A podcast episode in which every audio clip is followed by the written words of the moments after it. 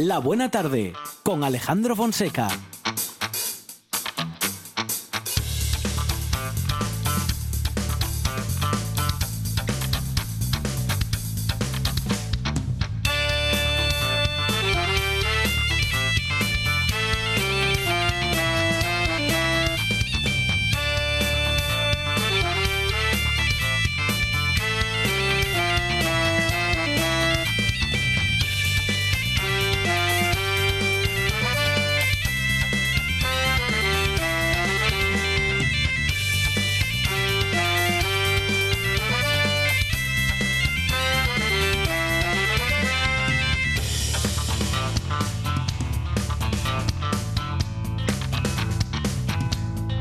Buenas tardes. Son las 4 y 8 minutos de la tarde y esta es la radio del Principado de Asturias.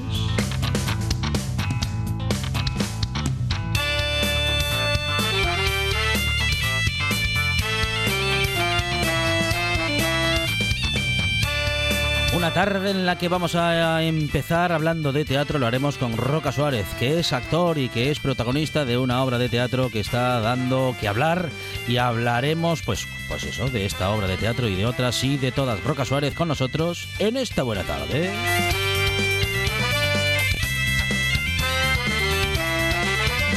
Miguel Gallardo nos vamos a acercar a las recomendaciones literarias y también vamos a descubrir que son los miércoles de Yokura. Vamos a revelar ese secreto bien guardado y hablaremos también y tendremos en nuestros estudios a Drenes Villa que nos sigue descubriendo grandes artistas.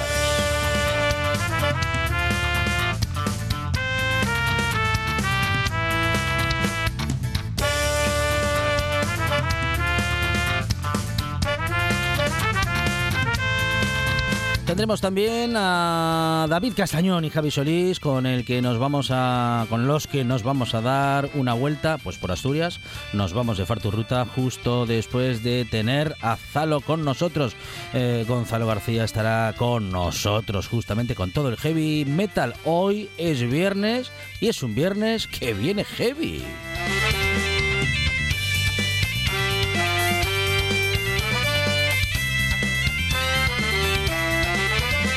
Tendremos también a José Fernández Ribeiro que abre videoclub con nosotros una vez más. Tres películas, tres, con el gran director de cine José Fernández Ribeiro.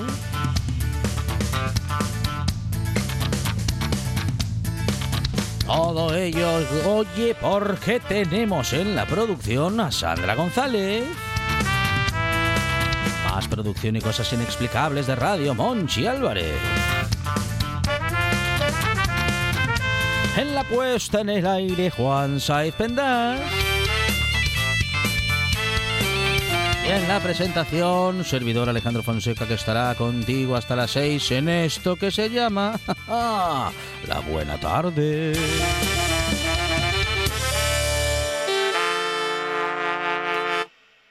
Me gusta la buena tarde. Listen to my bluebird laugh. She can't tell you why. Deep within her heart, you see, she knows all the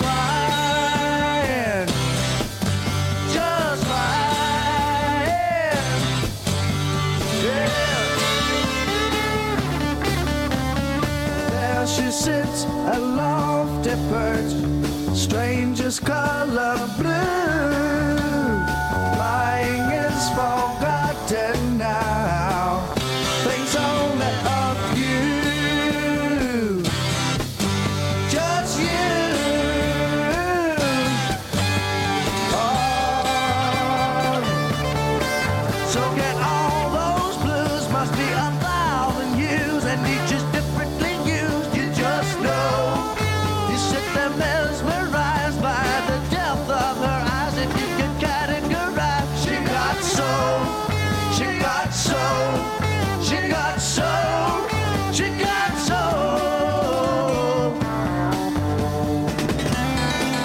Viernes de radio, viernes en el que vamos a recorrer, como siempre, bueno, pues buena parte de lo que tenemos para hacer este fin de semana, escuchar buena música, ir al teatro también, bueno, pues al final una peli de videoclub. Monchi Álvarez, buenas tardes.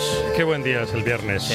Aquí estoy en carne mortal. Es bueno el viernes y escuchando radio mucho mejor. Mucho mejor. Claro que sí. Y eso que es un gran día, ¿Sí? pero yo me estoy acordando en estos momentos de Sí. la casa del dragón Sí, ¿qué le pasó? o del fauno o de alguien que tenga un aliento tremendo. Porque se me está haciendo bola el bocata que me acabo de comer de criollo. Uy, uy, uy, uy. Usted sabe que el chorizo criollo es algo riquísimo, Sí, pero que se recuerda durante pero todo el día. es como una, Claro. una de esas novias que causa Sí, impresión. Claro, sí, se recuerda. Se va recordando. Se recuerda durante mucho Poco a tiempo. poco, sí, sí. sí, sí, sí. Bueno, y si le añade chimichurri ya ni le cuento. No, no, no, no. Tuve tentación, Sí, pero al final no, no le añadí Claro. nada. No hizo falta, ¿eh? Sí. Vuelvo a decirle que me siento Pero me- un auténtico dragón, Pero hubo- o fauno. Pero también hay versiones en redacción que nos cuentan algo de unas manitas de cerdo. Bueno, esos son... Es como Sí, no, pero- combinado con un chorizo criollo. Lo de las manitas de gocho no tiene nada que ver con, es el, un exceso. con el criollo. Eh, Hay exceso de grasas. Las ahí. manitas de gocho Sí. es pura gelatina, Ah, sí. que vienen Sí. muy bien para hacer la digestión, como los Sí, callos, Es todo grasa. Es. pero se toman de acompañamiento, es una tapa. De acompañamiento de para al beber algo. Claro. Sí. Pero luego eh, llegó el criollo Ah, uh. y mandó a parar. Claro. sí. ¿Se acuerda de Sí, la sí, canción? Sí, sí. bueno, pues aquí está Monchi Álvarez confesando que sus mediodías no son tan sanos después de todo. No siempre, pero. eh, No, claro, no, la- las manitas. Hoy es viernes. Las manitas me sentaron muy bien. Muy problema. Bien, pero bueno, manitas. como- como es está, viernes, Está, lo- don, está don Juan Como es ahí, viernes se lo puede que permitir. es nuestro técnico, que también Sí. probó manitas de gocho. ¿Cómo no? Muy bien. Y bien. Sí. Está bien. perfecto. Bueno, fantástico. Muy bien. Un saludo a todos los veganos que escuchan Sí. la buena tarde. Eso horas. es. Bueno, pues eh, claro, hay que, hay que, mm, hay que, ¿cómo decirle? Hay que poder elegir. Y el que quiere Claro. poder elegir y come verduras, pues come verduras. Sí, Y el que quiere comer- Las consideraciones, digamos que con opinión incluida, es- están a cargo de Monchi Álvarez. Yo no digo nada, el que quiere comer verduras que las coma. Que las coma. Yo de momento no me apunto, bueno, yo como verduras, pero no Sí. solamente, como más cosas. ¿Para qué va a andar ¿Qué- uno, ¿para qué va a andar uno aco- ¿Qué, qué qué comió usted hoy? Hace Hoy comí unos minutos. nada, hamburguesas caseras Ah, con puré de patatas. Bien, bien, bien. ¿Eh? ¿Y al puré de patata le echa algo? ¿Un Sí, toque de mantequilla? De todo le echo. Pimienta, sal, mantequilla. Ah, bien. eh, sí, Mm. algo- si hay algo verde por ahí, así como un poquitín de orégano, albahaca o algo, también le ponemos No, eso. No está mal. Y ya cuando le queremos dar ya un toque tal, un poquitín, un poquitín Mm. muy pequeñito de ajo picado. Ah, Muy poquito. pues ya y le da está. un fondillo ahí. Pues que Ya. aquí los que, lo queremos probar. Ese puré de patata. Pues, eh, eh, con lo sencillo que es, ¿eh? Mm, Y lo. Acompaña muy bien. y el los gustos que, que nos da sí señor. Bueno, pues aquí estamos, ¿eh? en este en esta tarde mediodía, en estos primeros minutos de la tarde. Radio gastronómica. eh, con gastronomía, claro, es que estamos en Asturias y Mm, la y cocina, la cocina es un tema de conversación, Mm. como el teatro y como el, bueno, vamos a hablar de, se lo tengo que decir, vamos a hablar de porno Porno, ahora mismo. Manos, de, sean las manos cuat- de gocho, aunque sean las cuatro y cuarto. criollo, Sí. puré de patata Vamos a ver y qué- ah, porno. vamos a ver qué nos Creo tiene- que todo marida perfectamente. Vamos a ver qué nos tiene que contar Roca Suárez de ese porno. No se vaya, Monchi Álvarez. Me quedo. que Con este tema no me atrevo a Bien. estar solo con Roca Suárez.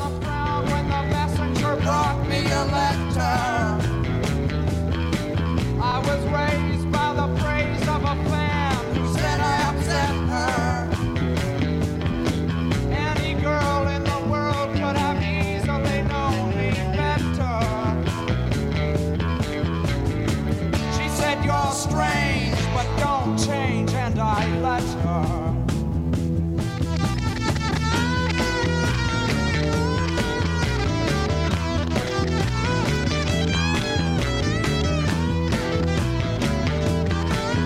estamos eh, preparados y dispuestos para justamente hablar de teatro y lo hacemos con, bueno, pues con actores, con actrices, eh, directores y directoras, dramaturgos y, bueno, en fin, creadores de, te- de obras de teatro, de todo, ¿eh? De todo ya, ahora vamos a hablar con un actor con Sí, cargo. Sí, señor. Ah, sí. ¿Tiene cargo? Tiene cargo. Ah, muy bien. Ya es eh, tratado Sí, de usted sí. por sus compañeros. Roca Suárez, ¿qué tal? Buenas tardes. Nadie me trata por usted, que lo sepáis. No. Me siguen llamando Roca, ven para acá, tira para allá, falla esto, falla lo otro. Pero es el Presi, Roca. Sí, el presidente desde Asturias, ahí estamos, ahí estamos. Muy bien, muy, bien. muy bueno, eh, un- bueno uno, uno de esos chollos Hmm. en los que se trabaja mucho, se gana poco, más bien nada. Más bien nada. Pero que se trabaja, bueno, en fin, en este caso por la profesión, Eso es. compañeros y compañeras que, bueno, que estáis en este en este barco apasionante y bueno, y a, y a la vez tan inestable siempre, ¿no? Sí, sí, sí, sí. Y eso que, bueno, este, estos, estos años, bueno, después Sí, de la, sí. de- de- del COVID, parece que las cosas se están yendo, se están mejorando, la verdad. Eh, desde Consejería se está trabajando muy bien, con, bueno, pues con todos los, lo- lo- lo- lo- con, con todos los, los presupuestos, vamos a decir, que se pueden que se pueden utilizar, pero, pero la verdad es que desde, siempre lo digo que desde Consejería ahora mismo nos están escuchando y es lo más importante que, que ahora mismo tenemos, la verdad. Sí, nos están escuchando ahora mismo desde Consejería. Sí, sí, sí, sí. To- a ver, Fonseca. Ah, sí, pero le, dese cuenta. Pero que Ahora mismo nos están le prestan escuchando. atención especialmente ustedes por, por alguna no, no, no, razón. ya el anterior, ya el Sí. anterior presidente también nos escuchaba. Ah, Lo vuelvo a decir, nosotros vamos a consejería, Sí. eh, ahí está Ajá. ahora Pablo León y Muy la verdad es bien. que él nos, nos escucha, que después Vale. hay un presupuesto y entendemos Sí, que hay cosas sí. que no se pueden hacer, Claro. pero al menos te escuchan, que al menos te ujú. escuchan, que eso, es Sí, lo- Eso es sí, importantísimo. es sí, sí. importantísimo.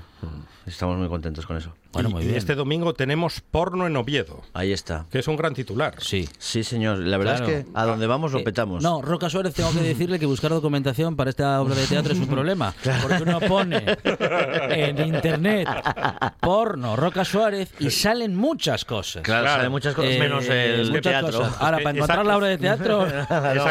Combinación porno y roca Sí, sí, sí, es problemática. Sí, sí, sí. eh, nos han pasado ya varias veces de, de decir, eh, mira, es que necesitamos unas entradas para, para, para la compañía y que nos digan, pero ¿para, para, para cuál es? ¿La del día 17 o la de porno? Porque ya directamente, la verdad es que el, el título fue, fue un acierto ponerlo y, y- y bueno, que nos lleva... Que nos lleva, hemos tenido varias anécdotas. Sí, claro, porque sí. muchas A ver, veces. cuente, cuente, cuente, cuente, Tenemos cuente, porque de aquí al domingo, que tenemos doble sesión En el Filarmónica. a las Filarmónica. 7 y a las nueve y media, tenemos que contar, bueno, pues cómo viene girando esta obra que justamente viene desde el 2020. Desde el 2020, sí, sí. Hemos tenido anécdotas, ya te digo, mogollón de ellas, de a lo mejor que estamos en, en un bar y yo, "Ay, hay que ir a por la escenografía de porno. Y la gente nos mira así como diciendo, ¿estos, ¿a qué se dedican estos? Sí, Y- sí. Sí, sí, sí, o sea, anécdotas de, de ese tipo, llegar a algún sitio y eh, somos rocas, pero ¿qué sois? Pero- pero- ah, los, los de porno. Bueno, pues los de porno siempre... La verdad es que estamos muy contentos. Llevamos muchísimos bolos, tenemos un equipazo ahí con Ana Celia Álvarez. Bueno, está dirigida por Masi Rodríguez eh, y estamos con Ana Celia Álvarez, Kis Lorenzo, Sandro Cordero y yo en escena. Y bueno, tuvimos la suerte de, de que nos hayan cogido para entrar en, en Ciudad Rodrigo, en el Festival de, de Ciudad Rodrigo. Y a eso fue un pelotazo, porque nos salió un muy buen bolo y entramos en Sarea, que es la red de teatros de, de Euskadi, entramos en la red de teatros de Madrid, entramos en, Cantabria, entramos en Castilla y León, Castilla-La Mancha, bueno, Extremadura, en casi todas. Luego venís girando con éxito con esta obra desde hace ya dos años, que se dice pronto. Sí, sí, sí. Eh, digo, va- poder mantener una gira, eh, recorrer el país, Sí, sí. mm, bueno, y, y en este caso volver a Asturias, porque empe- la gira empezó en Asturias, girasteis por aquí en primer término, Sí. estrenando como suele suceder en el en Palacio Valdés en Avilés, y ahora la, la gira sigue y aprovecháis San Mateo. Aprovechamos San Mateo, sí. Eh, venimos ahora para San Mateo, eso hemos tenido ahora Murcia, eh, y País Vasco, Madrid, y nos, nos, nos venimos a San Mateo y yo me voy de vacaciones. Ah, ah, Se acabó. Sale, sale Roca De después de la segunda función. del Y me digo, hasta luego, Mari Carmen. Hasta luego, hasta luego. No, porque hay que recoger, seguimos siendo... hay que recoger la escenografía, hay que recoger todo. Aquí ya sabes cómo, cómo es el teatro. Sí, que sí. Somos unos currantes. Entre todos se monta, entre todos se desmonta. Sí, y- sí. A mí me gusta así. mucho cuando hasta un programador me lo dijo, vaya bien que lo pasáis, ¿eh? Y encima cobráis. Y yo, ay, madre. sí, lo- la verdad es que... en- ¿Cómo, cómo en- se llamaba ese programador? Eh, Eso- si- eso- Si no quieres que vaya a trabajar más a la... a ese... No, pero eso lo decía el programador mm, que, bueno, tampoco es que lo pase muy mal, ¿no? No, Porque, No, eh, yo lo bueno, paso muy bien en este, habrá- en este espectáculo. No, digo, pero el pasamos. programador que ve, Ah, no. ve una obra de teatro tras otra Sí, sí, y, sí, sí, sí. bueno, alguna que otra igual no le gustará, pero Sí, en esta nos vino a felicitar al final. ve teatro eh, todo lo que quiere, ¿eh? Sí, sí, sí, sí, sí, sí, sí.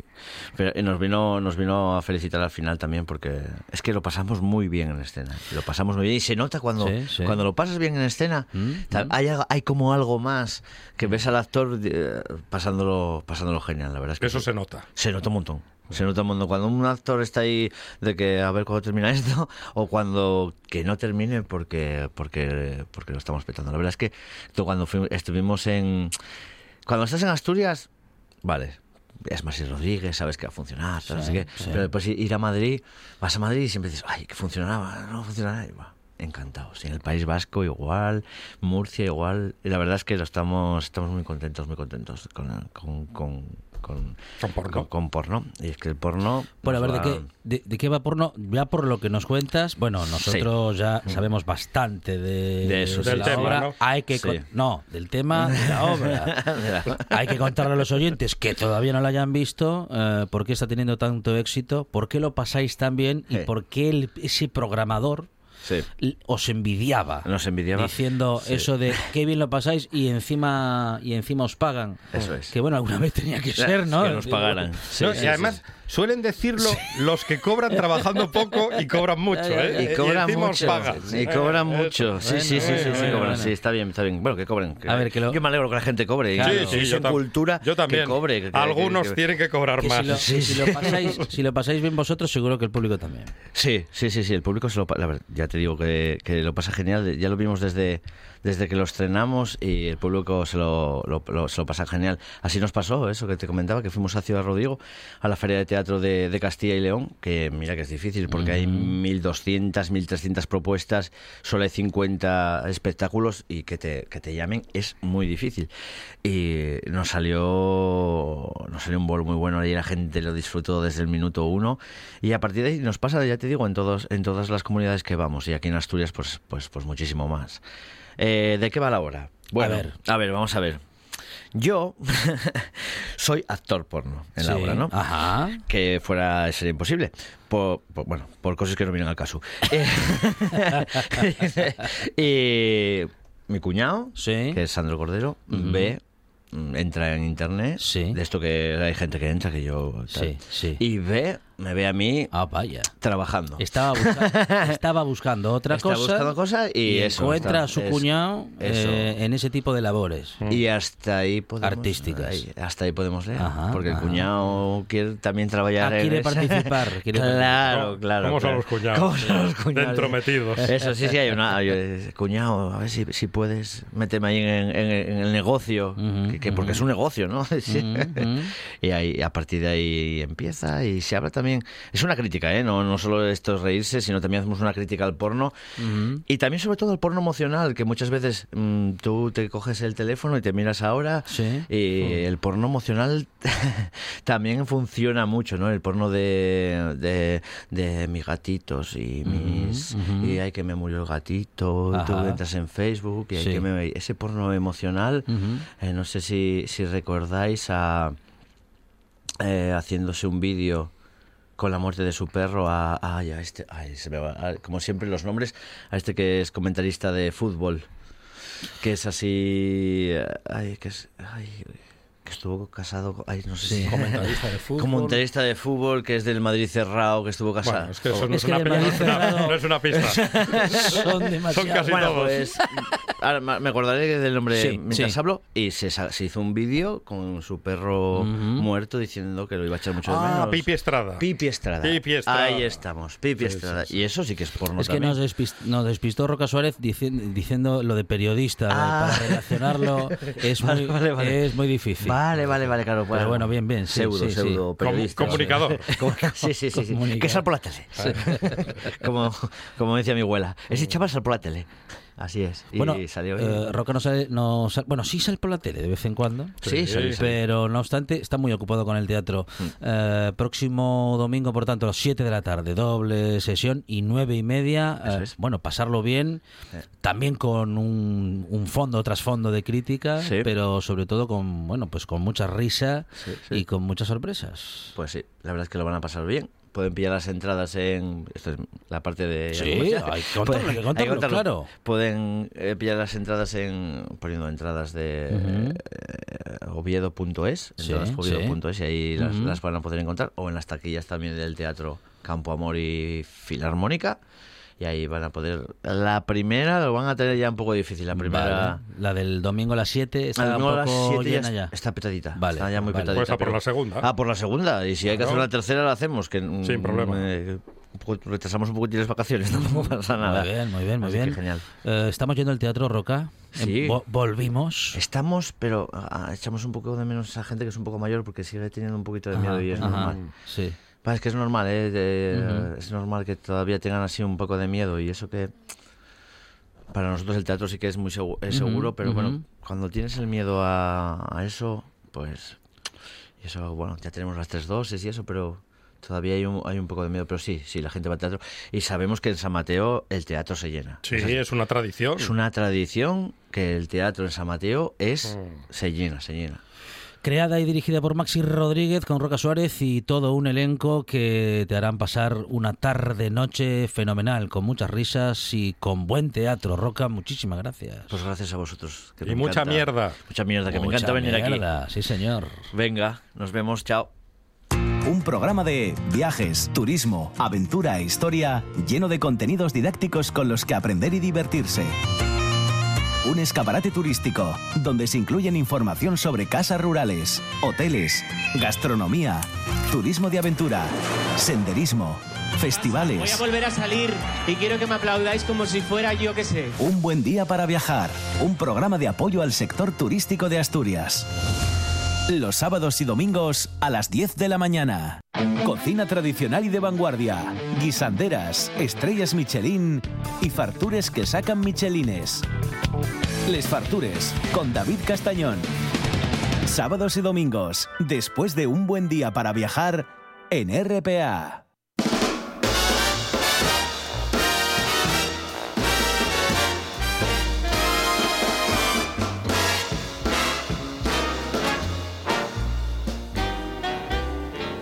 For once in my life, I have someone who needs me, someone I've needed so long. For once unafraid, I can go where life leads me, and somehow I know I'll be strong. For once I can touch what my heart used to dream of long before I knew. Someone warm like you would make my dreams come true. For once. Miguel Gallardo, ¿qué tal? Buenas tardes. ¿Qué tal, yo que pues ¿Cómo estáis? Muy bien, Miguel Gallardo de la Locura Librería Café Mieres. Eh, ya revelado está el secreto, pero vamos a contarlo en esta buena tarde para aquellas personas que todavía no sepan qué son esos miércoles yocos que van. Bueno, eh, cuéntalo, cuéntalo tú, Miguel, que esto tiene muy buena pinta. ¿eh? Qué bien, estoy muy feliz. Además, agradezco mucho que me dejéis este espacio porque, bueno, no tenéis por qué, pero como es algo que me emociona tanto y que quiero que llegue a tanta gente, pues bueno, gracias ya por adelantado. Eh, estoy muy feliz porque es un proyecto largamente acariciado, como se suele decir, eh, y que os, os voy a resumir así muy por encima para no daros mucho la chapa, ¿no? Al final, bueno, de misterio tenía lo justo porque sabíais que iba a ir de literatura y, y por lo menos eso, veíais que no estaba subiendo fotos de futbolistas ni de cantantes y que por dónde iban los tiros, Sí, ¿no? sí. Cada día a las redes. Eh, el tema es que el escritor Fernando Menéndez, al que conocéis bien, Sí, señor. eh, escritorazo, poeta, eh, va a dirigir un taller mm, aquí en La Yocura, eh, que va a ser los miércoles, de ahí los miércoles yocos. El, el nombre completo eh, que escogió el propio Fernando es Los miércoles yocos, eh, taller de lectura y alguna que otra escritura. Y explico por qué. Porque no es un taller literario al uso donde vas con un profe y te da unas pautas para aprender a escribir bien. No, es un híbrido Ya. que se compone de muchas cosas. Para empezar, lectura, evidentemente, Sí. Porque más o menos eh, se va a leer un libro al mes, a veces entrarán dos quizás. Mm, se va a trabajar a partir de ese libro, cada alumno mm, o aspirante a escritor va, va a escribir su, su propio relato y luego el autor de ese libro que se comente va a venir a la Yo- Yokura para comentar con los, los alumnos pues eh, todo lo que se cocina eh, detrás de, la obra en cuestión, ¿no? Eh, entonces, por eso digo, nadie está obligado a hacer las dos cosas. Puedes venir al taller solo de lectura y tener el, el encuentro con los autores y editores que también van a pasar por aquí, o puedes hacer solo la parte de escritura, o, o- o puedes mm, el encuentro con los autores va a ser abierto, va a ser para todo el mundo, no hace falta que la gente esté inscrita, porque ya que van a venir autores potentes, pues abrir el espacio a todos, ¿no? Entonces es un fue un éxito ya el día de la presentación, porque ya se apuntó un montón de gente, sigue la convocatoria, eh, convocatoria abierta, porque no sabemos muy bien dónde poner el tope para que sea cómodo, pero bueno, no queremos dejar a nadie fuera, evidentemente. Y, y no sé, tengo mucha mucha ilusión por todos estos factores que se que se juntaron y que lo hace muy muy muy muy diferente. Y por ejemplo, el- empezamos el 28 de septiembre, el primer autor que va a pasar por aquí, que en cuanto le dimos la propuesta, no lo dudo un segundo, va a ser Ricardo Menéndez Salmón, va a venir a hablar de su, de su última novela, Horda, ¿eh? que yo creo que ya os hablé de ella en algún programa, no Ujú, recuerdo bien.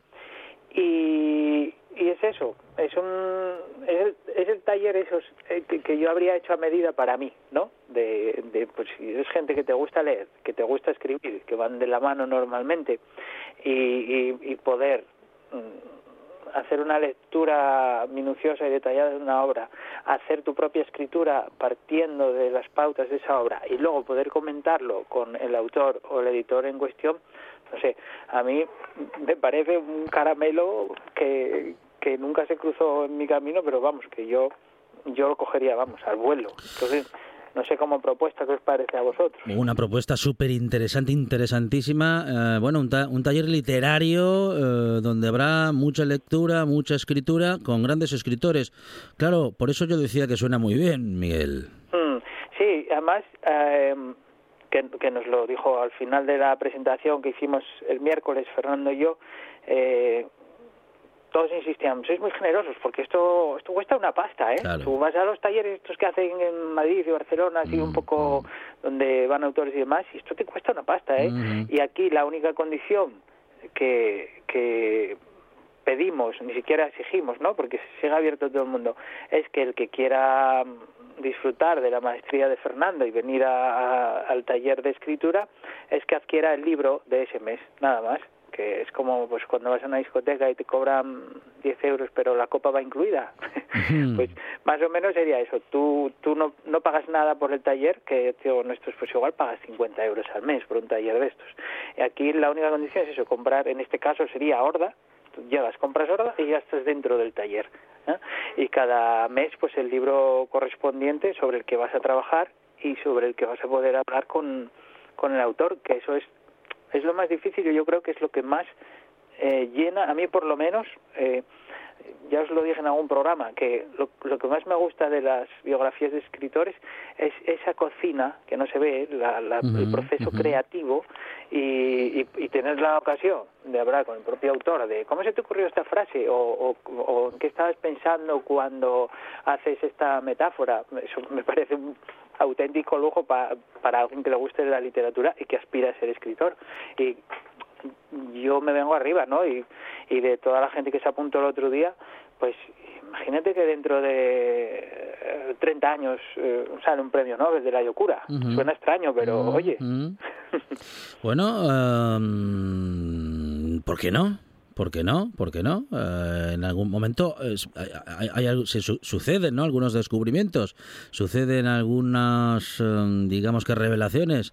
Ah, en ocasiones hay escritores y escritoras en ciernes que, bueno, en fin, por falta de tiempo o por falta de acercamiento, no han descubierto todavía que tienen, bueno, en fin, que tienen cierta habilidad o cierto, eso, cierta habilidad para, Sí. para la escritura y podrían descubrirlo con un, con un, con una propuesta como esta. Yo, de hecho sé de gente que escribe muy bien y que mm, no sé si una timidez o una gran humildad no suelen enseñar, pero yo tengo leído cosas buenísimas de gente que no se atreve y gente a las que le viene muy bien eh, una guía como puede ser la de Fernando Menéndez, un hombre con una cabeza privilegiada, con mm, tantas lecturas como Borges casi y, y, y- y que lo que te digo, una guía que a veces te encauce y te saque lo mejor de ti, ¿no? Y eso es lo que vamos a intentar aquí cada miércoles. Va a ser, que se me olvidaba decirlo, Sí. evidentemente presencial, Claro. eh, de siete y media a nueve. Vale. Presencial, que es, es un plus, porque lo decíamos en la presentación. Me lo decía mucha gente que ya estuvo en otros talleres, incluso el propio Fernando. Va a ser el primer taller donde podamos estar charlando de literatura y escribiendo mientras tomamos una caña. Y digo, pues, oye, o un café, ¿no? Al que no le guste el alcohol. Dice, pues es que es un plus, la verdad. Entonces, queremos que sea un ambiente mm, relajadísimo y, y atención, no puedo desvelarlo porque porque lo vamos a ir soltando cada cada paso de autor, eh, pero los autores que van a pasar por aquí mm, va a ser algo muy potente. ¿eh? Nivelazo, y- y nivelazo, sí, editores. sí, sí, sí. Nivelazo, nivelazo, porque mm, además no, no hace falta ir muy lejos, porque aquí en Asturias tenemos Claro. una, una nómina de, de gente del mundo literario que, bueno, si empezamos con Ricardo, y, Ricardo no tiene nada que envidiar a, a ningún autor europeo, entonces esperamos que ese sea el nivel siempre. Bueno, Miguel, vamos a. Nos, tenemos, nos apuntamos, claro, hay que apuntarse eh, a los cursos. ¿Cómo lo hacemos? Pues nada, nos llamáis directamente eh, al, al teléfono de la lectura, que lo bueno lo tenéis en redes, ¿eh? Eh, entrando en todas las redes sociales o nos escribís a través de Instagram, Twitter, Facebook, lo que os dé la gana. ¿eh? Y nos decís, oye, soy mm, Pepita o Pepito y, y me quiero apuntar. Nos dais un número de, de teléfono, porque luego la idea de Fernando es hacer un grupo de WhatsApp con todos los alumnos donde va a ir enviando cada ejercicio y va a ser algo muy orgánico donde mm, todo el mundo va a poder proponer eh, su idea, ¿no? Va va a haber alguien que dirige, que es Fernando, pero luego queremos que sea eso, algo muy muy dinámico. Entonces, nada, nos llamáis y dices, oye, me interesa. Eh, no tardéis mucho porque, claro, tiene que haber un límite para que esto sea manejable, ¿no? Entonces van a ser limitadas, todavía no sabemos bien el número, pero el ritmo de, de está siendo muy bueno, la aceptación y se está apuntando mucha gente, no lo dejáis pasar mucho. Esto no quiere decir que que se pueda apuntar el que quiera más adelante o que alguien se apunte y compre el libro que es la condición para entrar y que mm, dentro de dos libros no pueda y vaya y venga. Eso no es el problema. Va a ser algo muy muy muy eh, vamos a tener mucha cintura porque Fernando la tiene entonces sin agobio de ninguna clase. Pero si os apetece de verdad eh, pegar un salto en lo literario mm, no dejéis pasar esta oportunidad porque es la primera que se va a hacer algo así y va da pena yo si no tuviera que trabajar estaría haciendo estaría haciendo ese taller vamos sin dudarlo Miguel Gallardo de la Locura Librería Café en Mieres, los miércoles locos, gran taller literario de lectura, de escritura con los mejores escritores y escritoras que nos eh, seguirá proponiendo eh, la Locura y Miguel Gallardo. Miguel, muchísimas gracias y enhorabuena Una- por la propuesta. Gracias. un abrazo muchas gracias Noche de Lobos. Tu lugar de encuentro con el rock and roll y el heavy metal en RPA. Todas las noticias, festivales, conciertos y mucho más os esperan en la manada. Noche de Lobos, la madrugada del domingo al lunes, de 12 a 2 de la mañana, en RPA.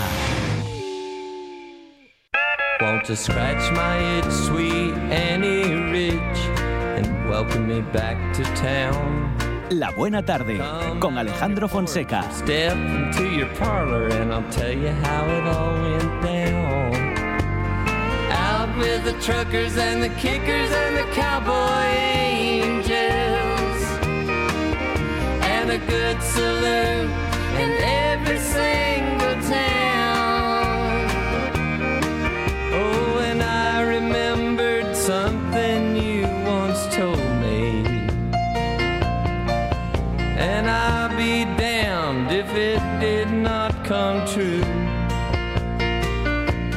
Es uno de los referentes de Keith Richard, ¿no? Bueno, Adrián Esvilla no, eh, el que está cantando. Adrián Esvilla, ¿qué tal? Buenas tardes. Bien, bien. Sí, sí, un- la, la- la vida de breve, la vida breve de Grant Parsons y la vida parece ser que eterna de Keith Richards están fuertemente unidas durante Sí, un, señor, sí, sí. un periodo no sé si glorioso, no sé si glo- glorioso en múltiples En muchos sentidos, en muchos sí. sentidos de la palabra sí. De, de sus vidas. Se encontraron allí en bueno, en un periodo de transición en la carrera de seguramente de los dos. Ujú. y una influencia ahí muy fuerte por parte de, de Parsons sobre los sobre los Stones y sobre Keith Richards y tal en- ahí en aquellos años locos en la Costa Azul donde allí pasaba de todo y lo que pasa en la ¿Qué pasa en la Costa Azul? olvídalo Jay que es Chinatown. Pues esto pues esto lo mismo. Olvídalo Keith es la Costa Azul. Y allí pasaba de todo sí sí. Efectivamente en la, la biografía de Keith Richards y tal cuenta bueno, la estancia allí no que como bueno, llegaremos a ellos, ¿no? Como Grant Parsons deja los Bears y, y acaba, sí. acaba instalándose allí como uno de los psicofantes que, que rondaban a los, a los Stones en aquella época y, y a punto está de no volver a Estados Unidos, porque la idea del original era formar un grupo de country rock en Inglaterra con músicos ingleses y tal, ¿no? Y al final lo acaban reclamando Chris Hillman, el otro ex Beard, y es cuando se van a fundar los Flying Burritos y tal, ¿no? Pero bueno, este es Grant Parsons, que es el... Un tío que muere a los 28 años, Otro más. otro más que tiene una carrera realmente que cubre entre el año 68 o 67 que graba el primer disco y el 74 que edita el póstumo. Son dos discos en solitario, dos discos con los Flying, un disco con los Bears y un disco con The International Submarine Band, que fue la primera banda que tuvo. Y en esos, en esos trabajos y en esos pocos años mm, altera el curso de la música del rock and roll americano. Sin tener él, que esto suele suceder, Sí. sin tener ningún éxito perso- personal, siendo una figura de culto, Lo- un músico de músicos. ¿Cuántas veces Eso eh, sucede muchísimo, llegas eso y cuentas esto? eh, Sucede muchísimo. eh, Y digo de personajes que, se, que han ido creciendo con las décadas. Exactamente. La gente, seguramente, la gente que más influencia tiene sobre el desarrollo eso de la música, de la literatura, tal, son gente que en realidad no En tiene el ningún éxito, no se los enti- no tiene ningún no se éxito los comercial. entiende. Exactamente. Sí. Y son gente que escucha otros músicos, ¿no? Los músicos están escuchando esto que está pasando bajo el radar de los digamos, de la música popular o del mainstream o lo quieras llamar, y a partir de ahí dicen, ostras, esto que, esto que está tocando este tío, vamos a, a ponerlo nosotros en lo nuestro. Y sucede normalmente que los, los grupos posteriores eh, son los que tienen el éxito, que esta gente, porque claro, esta gente se dedica a picar la piedra esa del, del filón nuevo y los otros pues a recoger ya el, el- oro o, las- o los diamantes o lo que sea que va, que va saliendo ya limpio al final de la, de la cuerda. ¿no? Y Parsons es un ejemplo de esto espectacular. ¿no? De, figura absolutamente de culto y, que con los años se convierte más y más de culto hasta, hasta el punto de, de ser donde la, la leyenda y la realidad ya se funden en uno solo ¿no? y, y adquiere un nivel de, de mito espectacular. ¿no? Es el, además tiene esta historia. Es un tío casi de película, ¿no? porque es el, es el hijo, es la oveja negra por definición. ¿no? Es el hijo descarriado de una familia de ultramillonetis del sur de los Estados Unidos. Esa El- historia también la tenemos escuchada más de una vez. El, el abuelo mm, eh, tenía un, una 200.000 hectáreas de naranjos y de frutales y se dedicaba al envasado de frutas. El padre, un héroe de la Segunda Guerra Mundial, cargado de medallas hasta los... hasta- vamos, no podía- eh, había sido piloto y creo que tenía ahí como 250 medallas también. Y él se va a estudiar... mm, Bueno, primero se da la fuga a Nueva York y, y se dedica a andar ahí tocando con algún grupillo en, en todas las tiendas hasta el Greenwich Village. Y luego a través de las influencias mm, familiares los retiran de las calles y consiguen que entren en Harvard sin tener realmente ningún más que porque, claro, la- pues ya se sabe esto cómo funciona en Estados Unidos, ¿no? La familia pues pone dinero para construir un ala nueva en, Harvard o un gimnasio o cualquier cosa y entonces el hijo ingresa en la, en la universidad a estudiar nada menos que teología, que mira tú que... Teología. Teología, teología, sí, sí. Este comía santos de joven, parece ser. Pero luego también, que es una cosa habitual, esta gente eh, tan, están al- con el Dios y con, con Dios y con el diablo casi a la vez, ¿no? Que pasa mucho también en- con los músicos de blues, con los músicos de gospel, todo esto, ¿no? Y esto que está sonando por detrás es Luxury Liner, que es una de sus primeras canciones originales, que aparece en el primer grupo que funda ahí en Boston, en Harvard, que es la International Submarine Band, que es un grupo seminal o un disco seminal de lo que va a ser el country rock.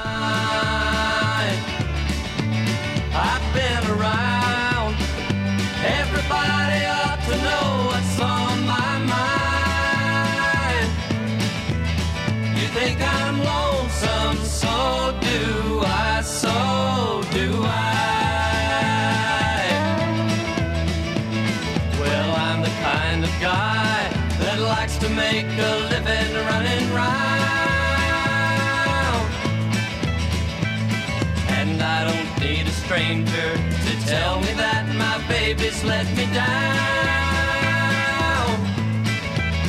You think I'm lonesome, so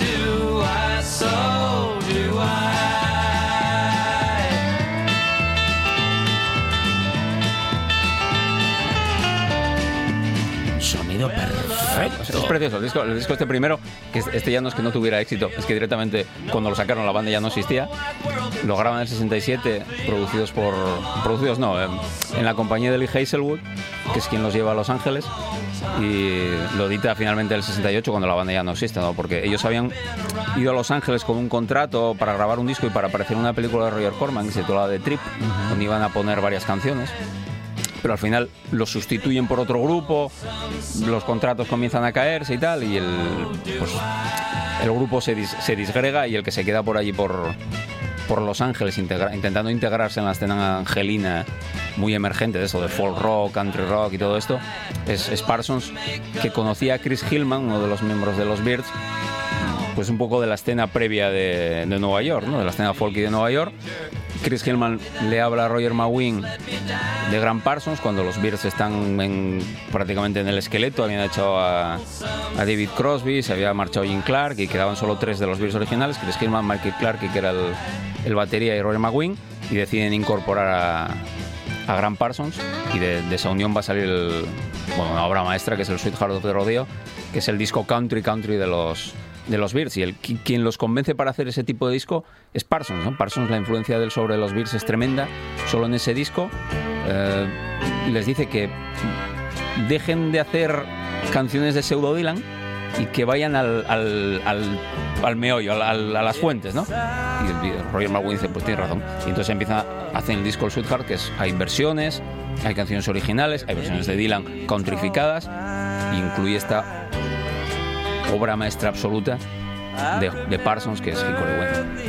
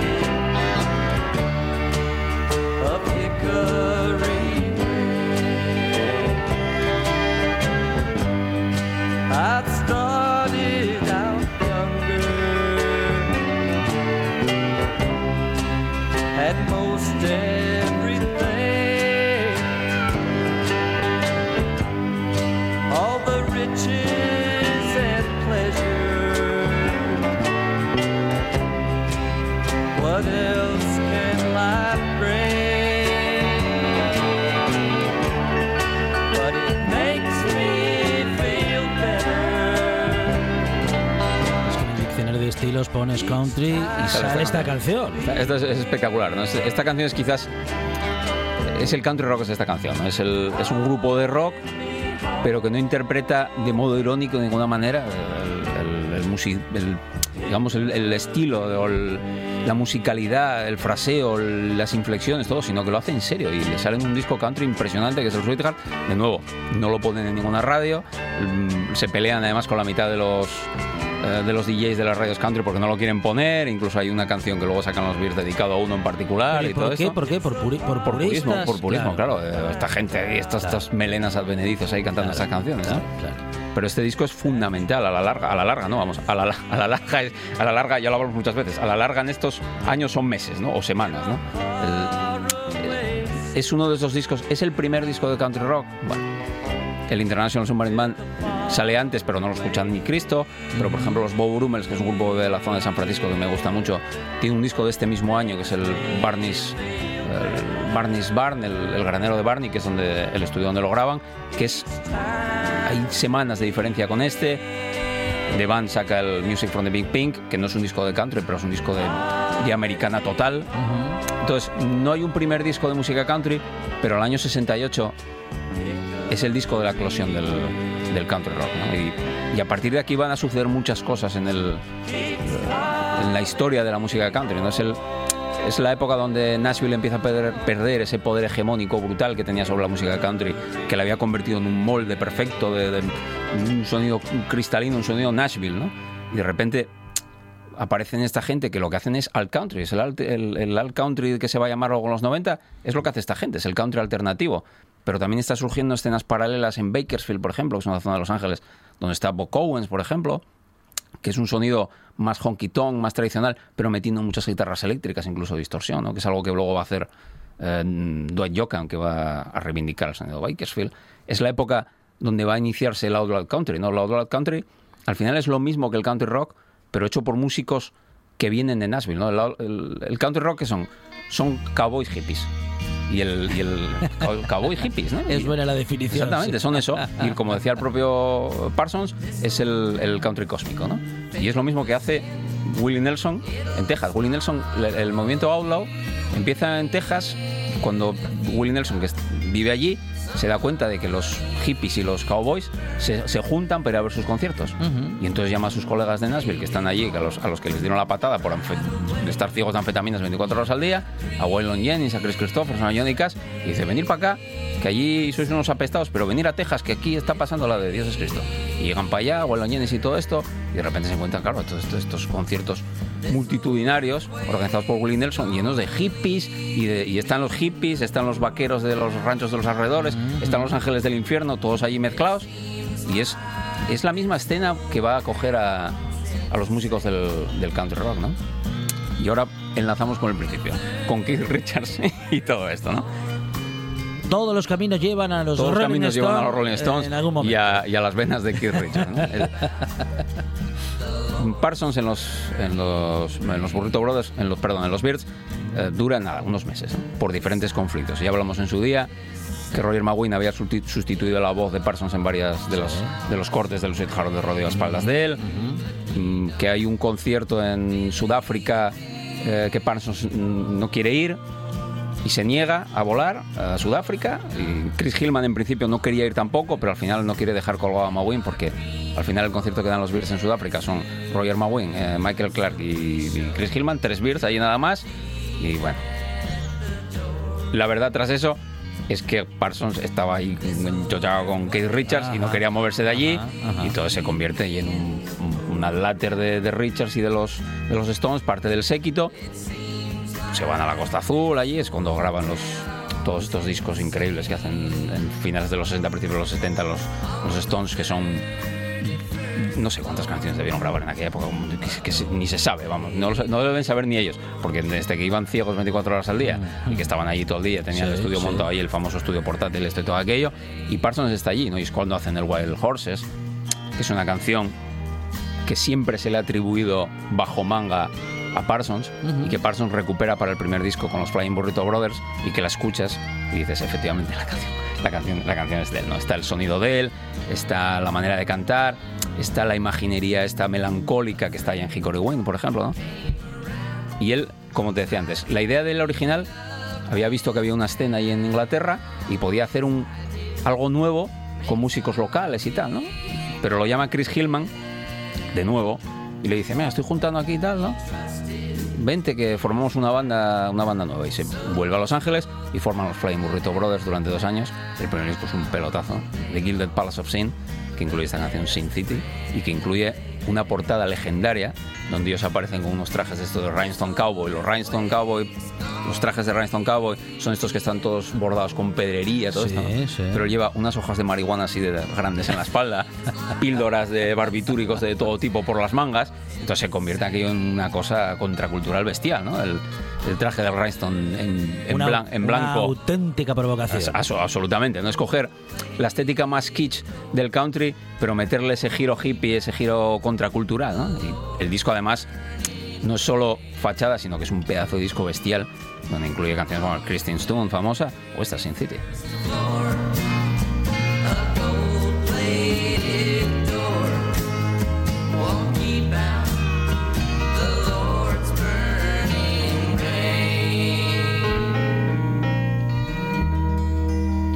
Últimos minutos con Adrián Esvilla antes de las noticias de las 5. Gran Parsons con nosotros y Adrián Esvilla contándonos vida y obra de Vida el y obra, sí. enorme Gran. Mira, esta es Lazy Days que está sonando. Esta es una que llevaba arrastrando desde la época de International Submarine Man. La habían grabado para la, can- para la película aquella de Trip. Luego la había querido grabar con los eh, con los Bears y Roy Maguin se la había rechazado. Y finalmente el segundo disco de los, de los burritos saca este rock and roll de Chuck Berry total que es Lazy Days. Rock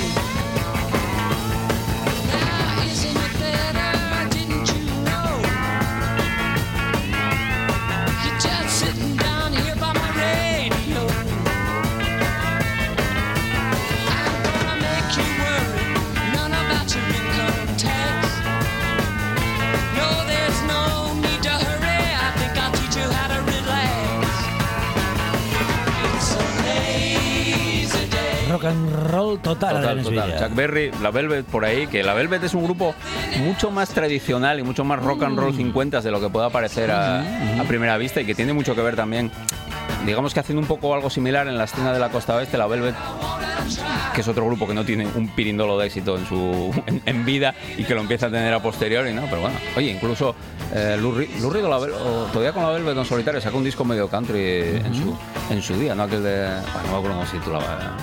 Coney Island Baby, yo no sé cómo era, me parece. Es, un- es bastante de este, de este rollo, ¿no?